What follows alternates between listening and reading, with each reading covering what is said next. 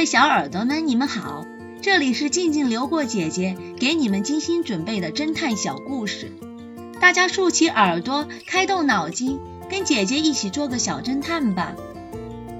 小侦探系列二百三十四，奇怪的修女。刚刚闹市街道里发生了一起枪击案，枪响后。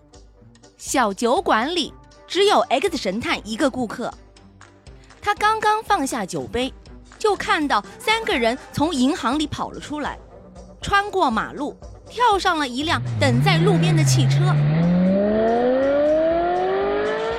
他马上打电话通知警察局长他看到的一切。警察局长说道：“听起来你喝的有点多啊，这次你就原地待命吧，看我们的。”好了。不一会儿，一个修女和一位司机，他们俩走进了小酒馆。两位吓着了吧？X 神探也没有仔细打量这两个人，他就说道：“来，我请客，随意喝一杯。”两个人谢了他。修女要了一杯咖啡，司机要了一杯果汁。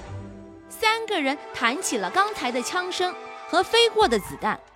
偶尔喝一口杯子里的饮料，这时候街上又响起了警笛声。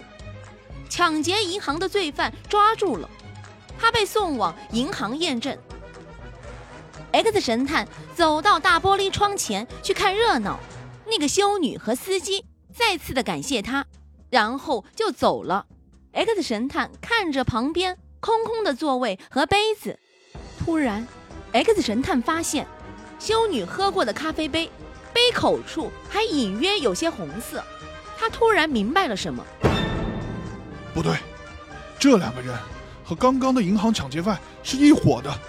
我要快点告诉警察局长。小侦探们，你知道是什么东西引起了 X 神探的怀疑吗？下集告诉你们答案哦。追查鸳鸯大盗。这个故事的真相是，X 神探敲了三零五号房间，因为酒店的经理说，计算机的显示和房间里的住客身份完全不符合，表明三零五号房间里一定是两女或者两男。如果敲了三零五号房间，听出了声音是男或者是女。就可知道三零五号房间里是两男或者两女。假设三零五号房间里是两男，则原本的三零一号房间里一定是两女，而三零三号房间里则是一男一女。而另一种可能性是，三零五号房间里是两女，则原本的三零三号房间里一定是两男，三零幺房间里则为一男一女。